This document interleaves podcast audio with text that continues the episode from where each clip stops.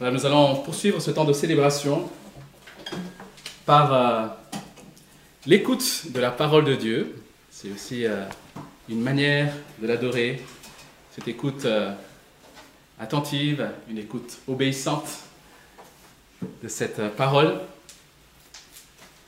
Et pour cela, je vous invite à ouvrir ce matin vos Bibles dans Jean chapitre 17. En effet, nous allons poursuivre notre parcours dans cet évangile de Jean. Un parcours que nous avons déjà entamé il y a plusieurs semaines, voire mois maintenant. Et nous sommes donc aujourd'hui au chapitre 17 de l'évangile de Jean. Jean chapitre 17 et je vais faire la lecture.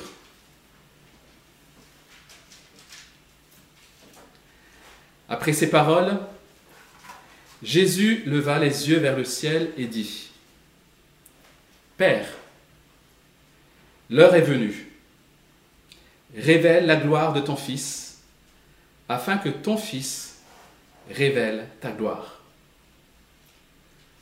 Tu lui as donné pouvoir sur tout être humain, afin qu'il accorde la vie éternelle à tous ceux que tu lui as donnés. Or, la vie éternelle, c'est qu'ils te connaissent, toi le seul vrai Dieu, et celui que tu as envoyé, Jésus-Christ.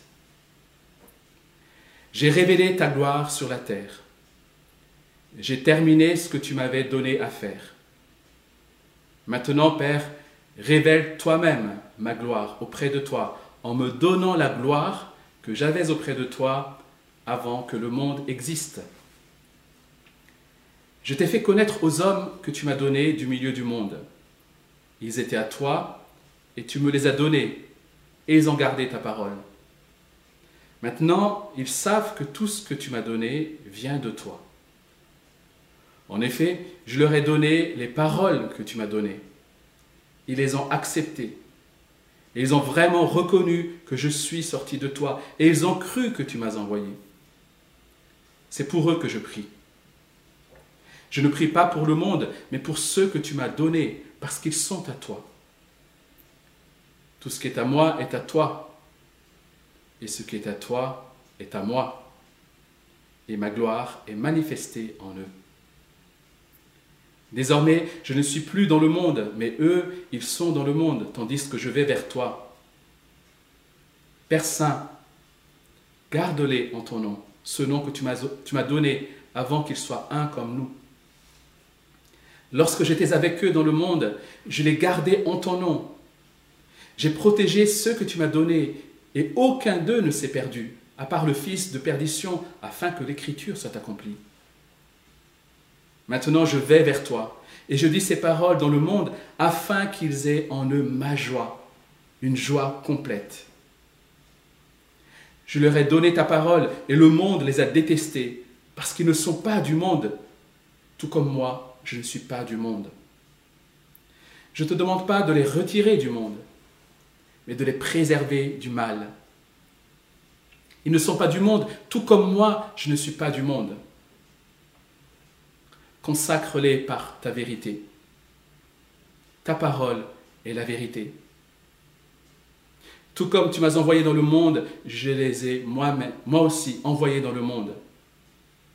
Et je me consacre moi-même pour eux, afin qu'eux aussi soient consacrés par la vérité. Je ne prie pas pour eux seulement, mais encore pour ceux qui croiront en moi à travers leurs paroles. Afin que tous soient un comme toi, Père, tu es en moi, et comme moi, je suis en toi. Afin qu'eux aussi soient un en nous, pour que le monde croie que tu m'as envoyé. Je leur ai donné la gloire que tu m'as donnée, afin qu'ils soient un comme nous, comme nous sommes un. Moi en eux et toi en moi. Afin qu'ils croient parfaitement, afin qu'ils soient parfaitement un, et qu'ainsi le monde reconnaisse que tu m'as envoyé et que tu les as aimés comme tu m'as aimé. Père, je veux que là où je suis, ce que tu m'as donné soit aussi avec moi, afin qu'il contemple ma gloire, la gloire que tu m'as donnée, parce que tu m'as aimé avant la création du monde. Père juste, le monde ne t'a pas connu, mais moi je t'ai connu. Et ceux-ci ont reconnu que tu m'as envoyé. Je leur ai fait connaître ton nom et je, je le leur ferai reconnaître encore, afin que l'amour dont tu m'as aimé soit en eux et que moi, je sois en eux. Prions. notre Père, nous l'avons chanté, nous l'avons dit, tu es ce Dieu qui a envoyé Jésus-Christ pour nous sauver.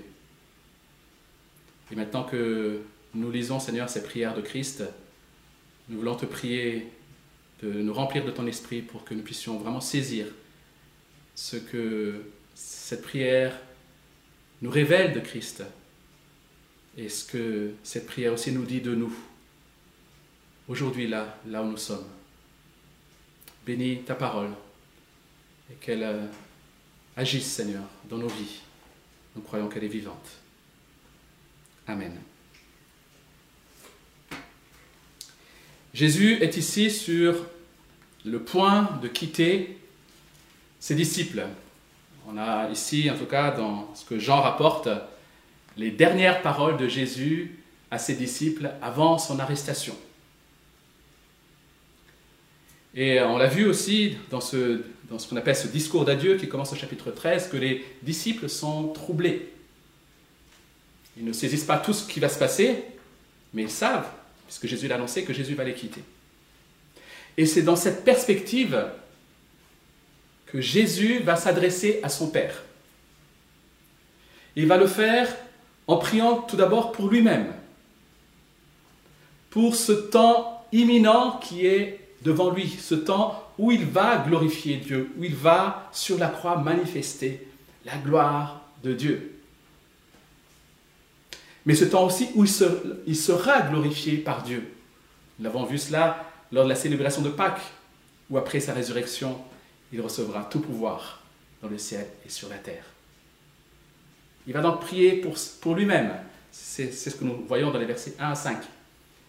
Puis ensuite, il va prier pour ses disciples, pour ceux qui sont avec lui en ce moment-là, ceux qui étaient avec lui en ce moment-là, pour que Dieu les garde que Dieu les garde unis, mais que Dieu aussi les garde du mal, alors qu'il va les quitter. Et enfin, il va prier pour tous ceux qui croiront en eux, donc aux paroles de ces disciples-là, les apôtres, cette parole qui nous est laissée dans la Bible. Donc il prie ce matin pour chacun de nous, si nous avons mis notre foi en lui. Alors on appelle souvent cette prière, la prière sacerdotale. Peut-être que vous avez déjà entendu parler euh, de, ce. Vous avez entendu utiliser ce nom-là. Prière sacerdotale qui veut dire simplement prière de prêtrise, en quelque sorte. Dans la mesure où Jésus, comme un prêtre, intercède pour ses disciples. Et pour bien comprendre cette prière, il faut noter que Jésus fait cette prière devant les disciples. Nous l'avons vu au, verset 1, après ces paroles. Donc il s'agit ici de la suite du discours d'adieu. Après ces paroles, peut-être qu'ils étaient en chemin vers le jardin de Gethsemane, après ces paroles, Jésus leva les yeux vers le ciel et dit, Père, l'heure est venue. Donc cette prière est certes adressée à Dieu, mais elle est aussi destinée aux disciples qui entendent cette prière. C'est de cette manière que Matthieu a pu la rapporter. Enfin, Jean, pardon. Alors, il y aurait beaucoup de choses à dire, à apprendre de cette magnifique prière. Mais ce que nous trouvons au cœur de cette prière, c'est le thème de la mission, ou le thème de l'envoi. Alors, le mot mission n'est pas directement utilisé dans le, chapitre, mais il transparaît tout au long du chapitre. Avec notamment ce résumé que nous trouvons au verset 18, Tout comme tu m'as envoyé dans le monde, je les ai moi aussi envoyés dans le monde. Ce thème de la mission se trouve donc dans la prière de Jésus pour lui-même, dans les cinq premiers versets, où il parle de sa mission comme quelque chose d'accompli ou sur le point d'être accompli. Au verset 4, nous trouvons J'ai révélé ta gloire sur la terre. J'ai terminé ce que tu m'avais donné à faire. Donc cela concerne bien sa mission, ce pourquoi il a été envoyé. Ensuite, je l'ai dit, lorsqu'il prie pour ses disciples, il dit, verset 18, comme tu m'as envoyé, je les ai aussi envoyés dans le monde. Donc il s'agit bien ici de la mission, encore une fois. Et ce thème de la mission se trouve dans la prière de Jésus pour tous ceux qui croiront à la parole des disciples. Verset 21, d'autres versets aussi, je pourrais citer, afin qu'eux aussi soient un en nous, pour que le monde croit que tu m'as envoyé. Donc il y a à chaque fois un but, il y a une mission, une tâche à accomplir. Cette prière de Jésus nous révèle donc le fondement de la mission, le moyen de la mission et enfin le but de cette mission. Le fondement de la mission, le moyen et le but de la mission. En étudiant cette prière, nous allons voir dans un premier temps que la mission est fondée sur Jésus-Christ lui-même, sur sa relation avec le Père et sur le pouvoir qu'il a reçu. Cette mission elle est fondée sur Christ. Ensuite, nous verrons que la mission a comme moyen des chrétiens consacrés, des chrétiens mis à part et qui vivent dans l'unité pour que le monde croit. Et enfin, nous verrons que la mission a comme but ultime la gloire de Dieu et notre joie complète. Je propose donc maintenant de voir ces trois aspects de la mission que nous trouvons dans cette prière. Tout d'abord, le fondement de la mission qui est Christ lui-même. C'est ce que nous, je l'ai dit, nous voyons notamment au verset 18, comme tu m'as envoyé je les ai aussi envoyés comme tu m'as envoyé. Comme Dieu a envoyé Jésus, Jésus envoie ses disciples. Il y a ici une chaîne. Dieu, le Père, Christ, les disciples, et ensuite ceux qui croiront aux paroles des disciples, donc nous-mêmes. L'envoi du Fils par le Père est donc le modèle de l'envoi des disciples par Jésus-Christ. Il est le modèle dans le sens où, de la même manière que Jésus a accompli sa mission en étroite dépendance, il n'a jamais, il, a toujours insisté sur cela, il a accompli sa, sa mission en étroite dépendance, en entière soumission et obéissance à son Père, de la même manière, ses disciples sont envoyés pour accomplir cette mission en étroite dépendance à Christ, en pleine soumission et en pleine obéissance à Christ. De la même manière que Jésus a été envoyé dans un monde qui lui était hostile, et pour cela il a pris la forme de créature alors qu'il était créateur, Jésus envoie à son tour ses disciples dans un monde dont ils ne font pas partie. C'est ce que Jésus dit au verset 14. Je leur ai donné ta parole. Et le monde les a détestés parce qu'ils ne sont pas du monde, tout comme moi, je ne suis pas du monde.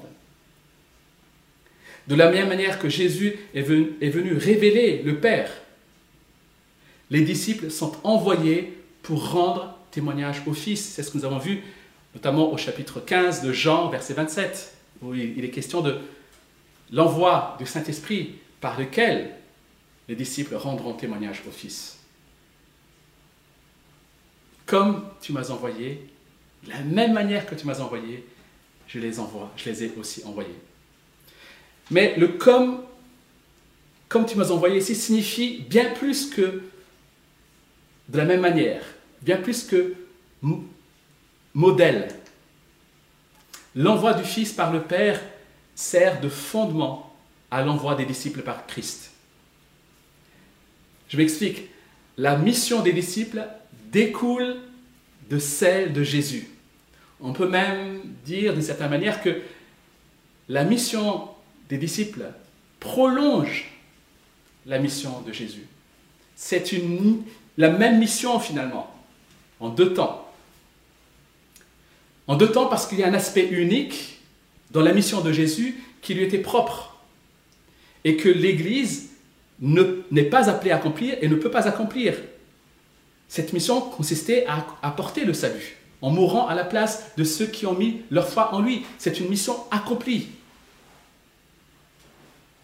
Parce que nous avons mis, nous avons pris la place de Dieu. En voulant décider de ce qui, est bien, de ce qui était bien et de ce qui était mal, Jésus a dû prendre notre place en mourant à notre place à la croix. Parce que nous nous sommes attribués ce qui revenait à Dieu. Jésus a dû prendre sur lui ce qui nous revenait, à savoir la condamnation que nous méritions. Voilà la mission de Christ. Et elle est accomplie. Nous n'avons plus besoin de l'accomplir, celle-là. Et nous ne pouvions pas l'accomplir parce qu'elle était pour nous. Et c'est parce qu'il a accompli cette mission de salut, qui lui était propre, encore une fois, qu'il peut maintenant envoyer ses disciples. D'ailleurs, c'est ici la deuxième fois simplement que Jésus dit qu'il envoie ses disciples. Nous l'avons, euh, la première fois se trouve dans Jean chapitre 4, dans l'épisode de la Samaritaine, où Jean, euh, Jésus dit qu'il envoie ses, disciples dans la moisson. Et ici, c'est la première fois, quelque part, qu'il il insiste de cette manière-là que, les disciples sont envoyés dans le monde. Et dimanche dernier, lors de la célébration de Pâques, je l'ai dit tout à l'heure, nous avons lu ensemble qu'après la résurrection, Jésus a reçu tout pouvoir dans le ciel et sur la terre. Et ici, c'est ce qu'il dit au verset 2. Tu lui as donné pouvoir sur tout être humain. Ce pouvoir, je le rappelle, a comme but de réconcilier toutes choses avec Dieu le Créateur. Au verset 2 et au verset 3, nous lisons Afin qu'il accorde la vie éternelle à tout ce que tu lui as donné. Or, la vie éternelle, c'est qu'il te connaisse, toi le seul vrai Dieu, et celui que tu as envoyé, Jésus-Christ. Christ a reçu tout pouvoir. Et ce pouvoir lui est donné pour réconcilier. Donc il y a la mission à démarrer, des disciples a démarré à partir du moment où Christ a reçu tout pouvoir. La mission des disciples découle donc de la mission accomplie par Jésus-Christ et du pouvoir qu'il a reçu. Et cette mission consiste à le faire connaître, justement, à annoncer cette bonne nouvelle du règne de Christ cette bonne nouvelle du salut offert, cette bonne nouvelle de la réconciliation rendue possible, et cette réconciliation qui est source de vie véritable, source de vie éternelle. Alors peut-être que certains se disent ce matin, étant donné les circonstances que nous traversons, le risque de la maladie, le risque de la récession économique, l'épreuve du confinement, etc. On peut se dire alors que peut-être que parler de la mission, ce n'est pas réconfortant. Naina, tu nous parles encore des choses à faire, alors qu'elle a besoin de consolation. Mais rappelons-nous, encore une fois, que Jésus a fait cette prière dans laquelle il envoie ses disciples. Jésus a fait cette prière alors qu'il est lui-même dans un temps troublé, dans un temps angoissant, angoissant. Et il savait que ses disciples étaient aussi troublés. Donc, c'est dans ces circonstances-là, dans ces circonstances-là que Jésus fait cette prière. Pourquoi? Parce que justement, les épreuves devraient nous rappeler l'urgence de la mission. Les épreuves devraient nous rappeler l'urgence de la mission. Parce qu'il y a une bonne nouvelle à annoncer dans ce marasme. Il y a une espérance à proclamer. Imaginez quelqu'un que vous aimez. Et vous voyez que cette personne présente les symptômes d'une maladie que vous aviez dans le passé, que vous aviez eu dans le passé.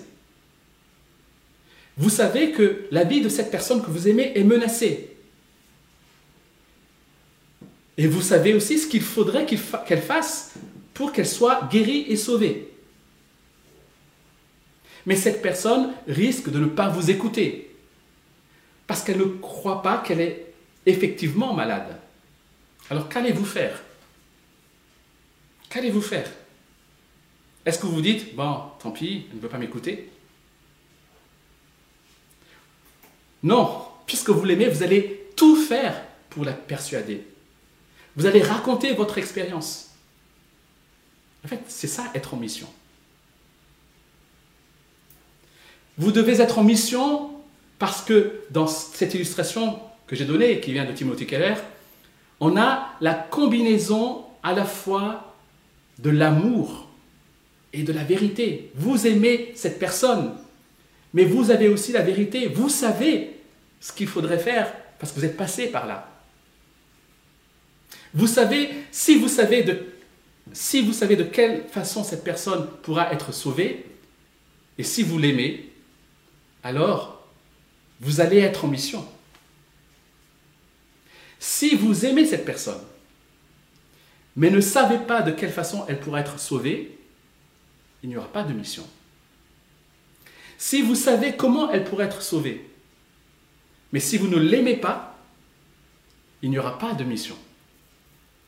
C'est cette combinaison, encore une fois, d'amour et de vérité qui remue votre estomac en quelque sorte et qui vous pousse en mission. Quand on a l'amour et la vérité, alors on ne peut pas éviter la mission, même en temps de confinement. Et la question que je, pose, c'est, ne serait-ce pas normalement, ne devrait-il pas être le cas des chrétiens, normalement, d'avoir à la fois l'amour et la vérité?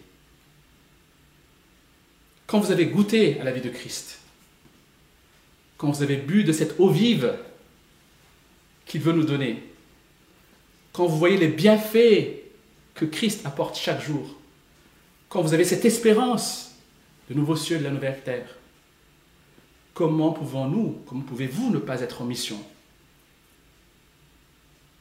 Impossible. Jésus, lui, n'est pas resté justement dans un cercle privé. Il est sorti de son cercle privé. Il est venu en mission. Et il nous dit, nous qui lui appartenons ce matin, comme j'ai été envoyé, je vous envoie aussi. Deuxième aspect de la mission que nous trouvons ici, c'est le moyen Comment être en mission? Premier moyen, c'est la prière, bien entendu. La mission, je l'ai dit, se pratique en pleine dépendance à Dieu, comme Christ l'a été. Et cette pleine dépendance à Dieu se traduit naturellement par la prière. Il n'y a pas de dépendance, il n'y a pas de relation à Dieu sans la prière. Et à ce propos, je trouve que cette prière de Jésus nous apprend quelque chose justement sur la place de la prière dans le plan de Dieu. Vous savez, la prière est à la fois naturelle, mais c'est difficile à comprendre les tenants et aboutissants de la prière. Jésus ici savait ce qu'il attendait. Il annonçait ses disciples. Il savait exactement par quoi il allait passer. Non seulement sa mort, mais aussi sa résurrection, son élévation, il savait tout cela. On pourrait donc se demander, puisqu'il sait ces choses, puisqu'il sait que ces choses vont arriver, pourquoi prie-t-il pour qu'elles arrivent? Quand Jésus dit glorifie toi, donne-moi la gloire, il savait que ça allait se passer. Mais pourquoi prie-t-il pour cela alors? Simplement parce que ces choses qui étaient dans le plan de Dieu, vont s'accomplir en réponse à la prière de Jésus. Dieu accomplit son plan prévu de toute éternité en exaucant la prière de Jésus. Donc la prière de Jésus ne change pas le plan ou ne met pas en route le plan, mais la prière de Jésus accomplit le plan de Dieu. Et c'est une bonne nouvelle, chers amis, pour nous. Parce que Dieu veut utiliser nos prières pour accomplir ce qu'il a décidé dans son plan parfait. C'est de cette manière donc qu'il veut nous rendre participants de son plan. Lorsque tu pries pour tes enfants, lorsque tu pries pour tes voisins, Dieu veut utiliser ça pour accomplir ce qu'il a prévu pour tes enfants. Et il te fait participer de cette manière à ce plan-là. Deuxième moyen de la mission, c'est la consécration, la sanctification. Dans la version second 21, il est dit consécration, consacrée. C'est l'idée d'être mis à part. Jésus nous permet de remplir notre mission en nous sanctifiant, en nous consacrant, en nous mettant à part.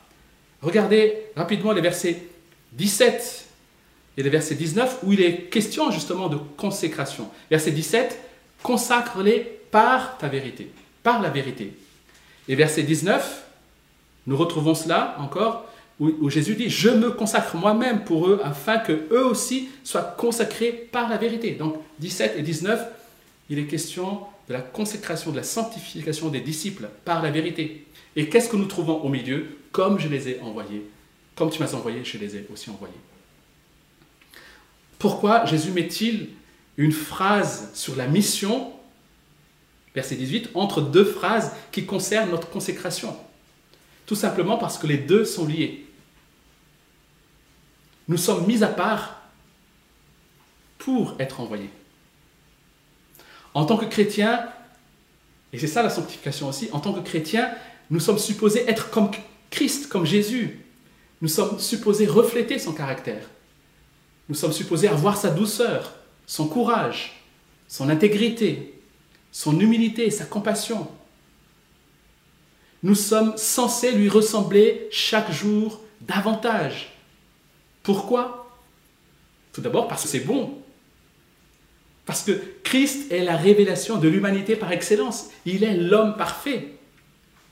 Il est celui que nous sommes censés être sans le péché. Donc c'est bon pour nous de lui ressembler dans ce sens-là. Mais nous sommes censés aussi lui ressembler parce que ce monde a besoin de voir Christ. La sanctification, c'est la transformation que l'Évangile opère en nous par le Saint-Esprit pour que nous ressemblions de plus en plus à Christ, pour que nous puissions le refléter de mieux en mieux, pour que nous puissions le rendre en quelque sorte de plus en plus visible. Vous savez, ce qui intéresse et ce qui attire nos contemporains, ce ne sont pas nos discours, ce sont nos vies. Et nous voulons que nos vies impacte en quelque sorte la vie des autres. Nous voulons que nos vies fassent la différence. Et nous voulons, dans nos vies, manifester Christ. Et cela nous amène au troisième moyen que Jésus veut utiliser pour que nous accomplissions la mission, c'est l'unité. Au verset 21, nous lisons, afin qu'eux aussi Sois un en nous pour que le monde croit que tu m'as envoyé. Il y a d'autres versets que je pourrais citer, notamment la suite du verset 21. La suite du texte, justement, nous montre que l'unité que Jésus veut de ses disciples est de la même nature que celle que nous trouvons entre le Père et le Fils, mais aussi le Saint-Esprit, bien sûr. C'est une unité parfaite, une unité dans l'interdépendance. Chacun est là pour l'autre. Le modèle de l'unité de l'Église, de l'unité des chrétiens, c'est le modèle de l'unité la plus parfaite, de l'unité éternelle, celle de la Trinité. Donc le Père, le Fils et le Saint-Esprit. Mais c'est bien plus que cela en, en réalité. C'est bien plus qu'un modèle. Je dirais c'est l'essence même de l'unité. L'unité dans la Trinité est l'essence même de l'unité de l'Église.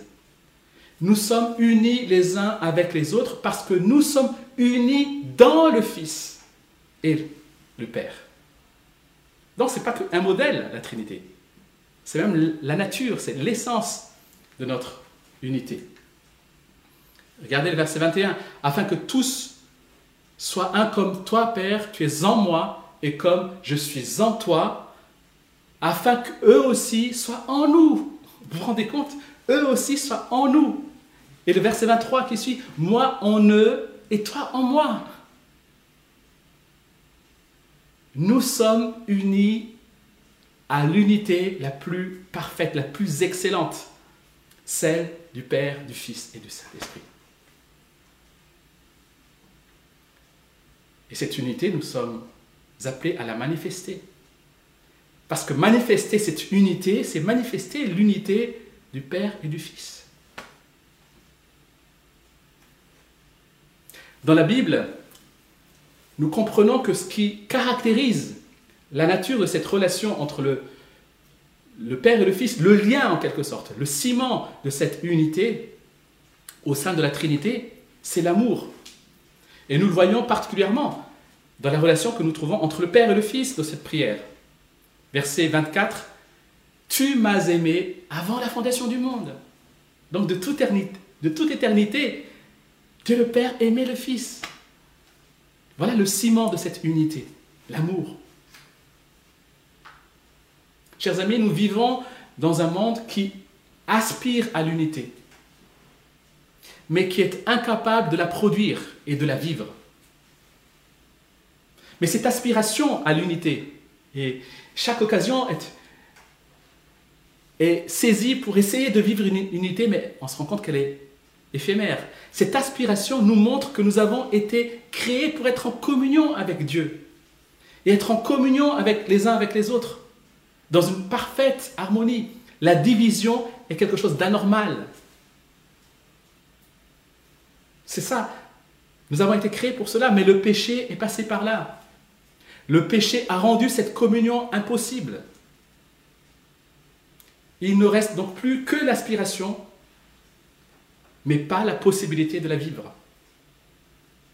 Le monde essaye de, retrouver cette unité par plein de moyens et d'initiatives. Mais aucun de ces moyens n'apporte une unité véritable et durable. Voilà pourquoi Jésus est venu. Il est celui en qui l'unité est rendue possible.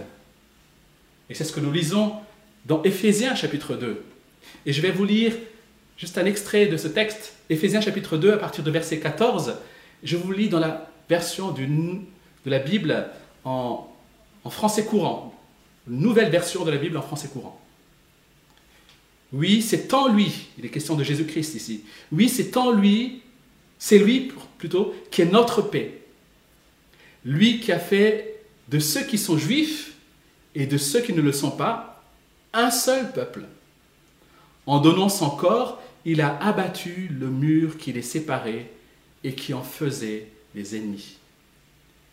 Il a fait des juifs et des non-juifs un seul peuple en abattant par son corps le mur qui les séparait et qui faisait d'eux des ennemis. Voilà la bonne nouvelle aussi que nous avons, nous devons annoncer. L'unité est rendue possible. La Bible nous dit que le monde ne peut pas comprendre la sagesse de Dieu, parce qu'il faut que c'est l'Esprit de Dieu seul qui peut révéler qui est Dieu. Mais il y a une chose que l'homme naturel peut faire, c'est observer. Observer l'amour que nous devrions avoir les uns pour les autres. Le monde pourra voir alors que cet amour n'est pas justement de ce monde, n'est pas ce qu'ils connaissent. C'est un amour surnaturel. Voilà pourquoi l'unité est le moyen de la mission. Comme dans une famille, certes, nous pouvons avoir des caractères différents, des sensibilités différentes, peut-être des compréhensions doctrinales différentes, sans bien sûr que ces compréhensions ne remettent en question les doctrines fondamentales, comme la divinité de Christ, son œuvre de salut à la croix, sa, résurrection, le salut par grâce, la vie éternelle. Mais en dehors de ces doctrines fondamentales, nous pouvons avoir des différences doctrinales. Mais ces différences ne doivent jamais être vécues au détriment de l'unité et de l'amour. Pourquoi? Parce que ce monde a urgemment besoin de voir des chrétiens unis en Jésus-Christ et qui ont, et qui ont comme intérêt commun celui de le glorifier. Et ça nous amène à mon dernier point, plus rapidement, le but de la mission.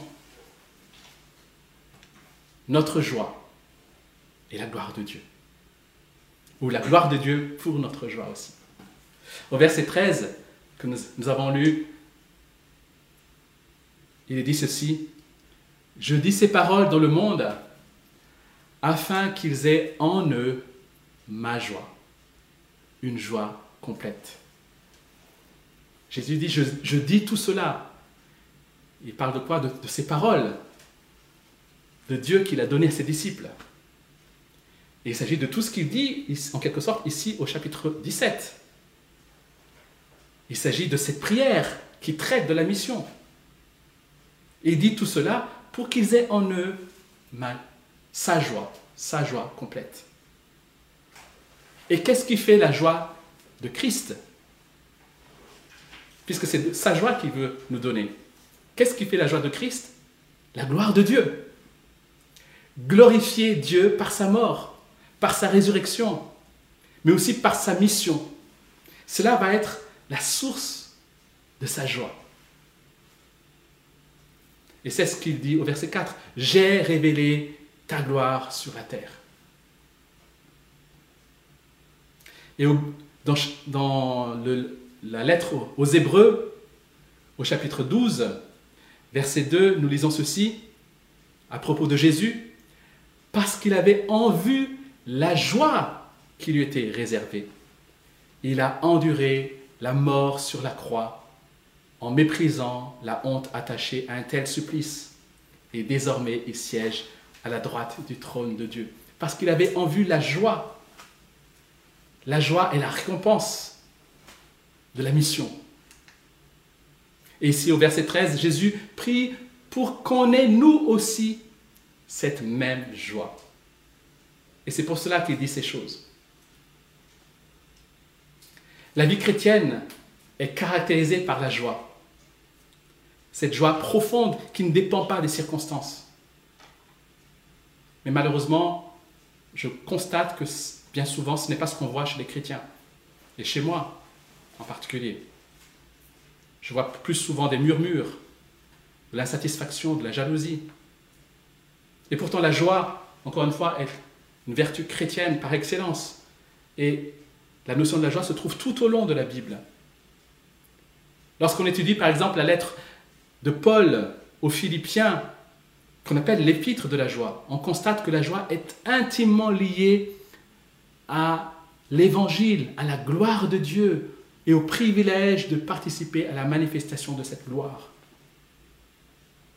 Chers amis, Christ veut nous partager sa joie, cette joie complète. Et il veut le faire en nous faisant participer à sa mission qui consiste à glorifier Dieu. Vous savez, on peut observer que les êtres humains ont besoin de mission, ont besoin de choses à accomplir. Nous sommes faits pour la mission. Voilà pourquoi il y a un lien étroit entre la joie et la mission, entre la joie et le fait d'être envoyé. Parce que dès la création, les humains avaient la mission d'être les représentants de Dieu dans la création. Vous avez remarqué que les enfants, je parle des, plus petits, rêvent en général d'un métier où ils peuvent changer le monde, où ils peuvent impacter leur environnement, ils peuvent accomplir des exploits. C'est rare qu'un enfant rêve d'être derrière un bureau, être comptable. Je, n'ai rien contre les comptables, pardon. C'est rare qu'un enfant rêve, d'être, d'envoyer des mails derrière son ordinateur. Les enfants imaginent leur vocation en termes de mission. Ils veulent changer les choses, ils veulent faire la différence, ils veulent aider les, gens. Voilà ce que nous trouvons naturellement chez les enfants. Mais cela change par la suite. Pourquoi? Parce que dans notre société, peu à peu, les principes absolus ont disparu au profit du relativisme. Les intérêts individuels se sont imposés au détriment des intérêts collectifs. Avant, avant dans le passé, il y avait des choses qu'il fallait faire parce qu'on devait le faire. Parce qu'il y avait des intérêts qui dépassaient en quelque sorte les intérêts personnels. Il fallait le faire pour la famille, il fallait le faire pour le pays, il fallait le faire pour Dieu. Avec l'un de mes fils, nous sommes allés voir le film 1917 au cinéma. Et ce qui m'a marqué dans ce film, c'est la détermination et le courage de cet homme, de ces hommes, je ne vais pas... Enfin bref, de cet homme pour aller apporter un message à l'autre bout du front. Voilà l'histoire du film. C'est ce parcours courageux, plein de risques, pour aller apporter ce message à l'autre bout du front. Et il l'a fait au péril de sa vie. Aujourd'hui, nos philosophes, nos psychologues nous disent, le plus important, c'est l'accomplissement de soi. En quelque sorte, aujourd'hui, il n'y a pas de cause plus élevée que mon bonheur personnel.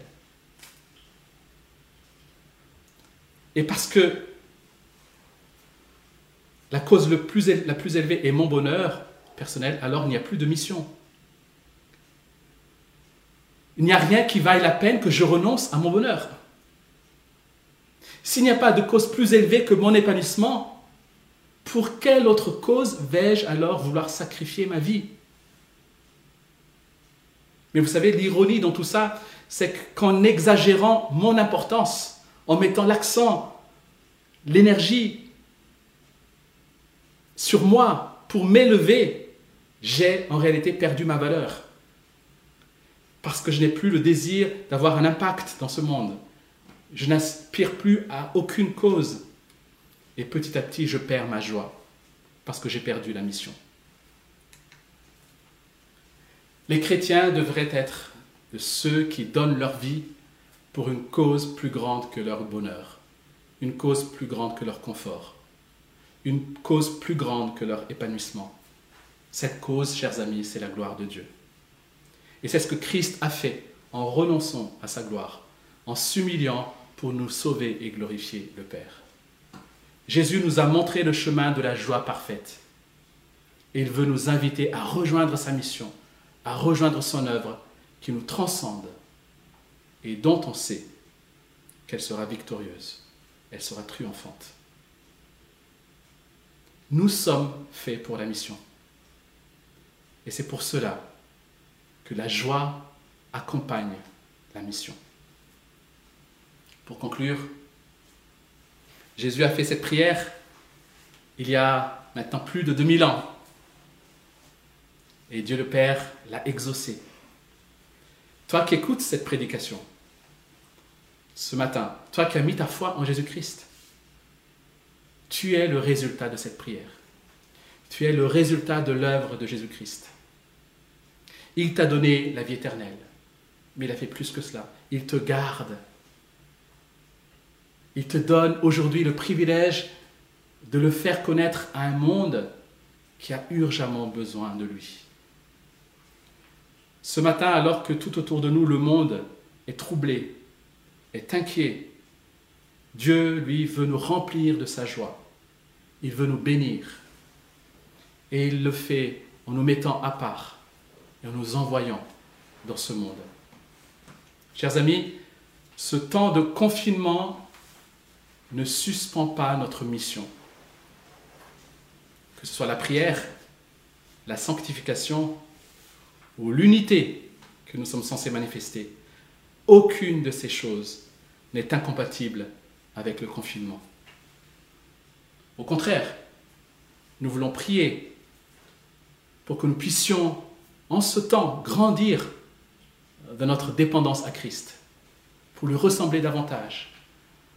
Nous voulons grandir dans notre communion à Christ, en manifestant cette communion aussi les uns avec les autres. Et c'est de cette façon, animés par l'amour de Christ, que nous pourrons à notre tour être une bénédiction, en vivant la mission et en recevant en récompense la joie parfaite de Christ. Prenons quelques instants pour répondre encore une fois à cette parole que nous avons entendue, à cette joie qui nous est offerte, à cette mission qui nous est confiée, à cette unité parfaite que nous avons en Jésus-Christ. Prenons ces instants pour peut-être pour l'adorer, pour simplement nous consacrer à nouveau à lui.